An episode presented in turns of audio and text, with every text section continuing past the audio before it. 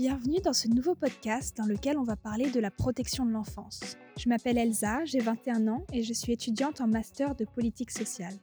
Il y a trois ans, j'ai commencé à faire de l'aide aux devoirs avec une association dans un foyer d'enfants placés. Avant d'y aller, je ne savais pas trop à quoi m'attendre.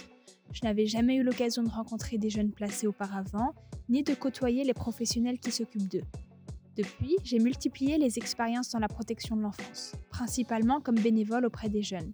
Petit à petit, j'ai appris à reconnaître les acronymes AEMO, CRIP, ADEPAP, et j'ai compris le rôle des différentes personnes qui travaillent dans ce secteur. Mais il me restait plein de questions, alors j'ai décidé d'aller leur poser directement. J'espère aborder dans ce podcast une grande diversité de sujets dans les épisodes qui arrivent. Comment prévenir les violences, comment collaborer avec les familles, comment accompagner l'autonomie des jeunes majeurs. Le programme est chargé. Dans le premier épisode, déjà disponible, nous parlons des cellules de recueillement des informations préoccupantes, ou CRIP. Je me suis rendue à la CRIP du 93 pour comprendre son rôle et le fonctionnement de ce qui peut être considéré comme la porte d'entrée de la protection de l'enfance.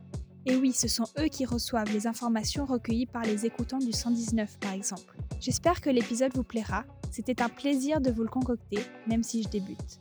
Bonne écoute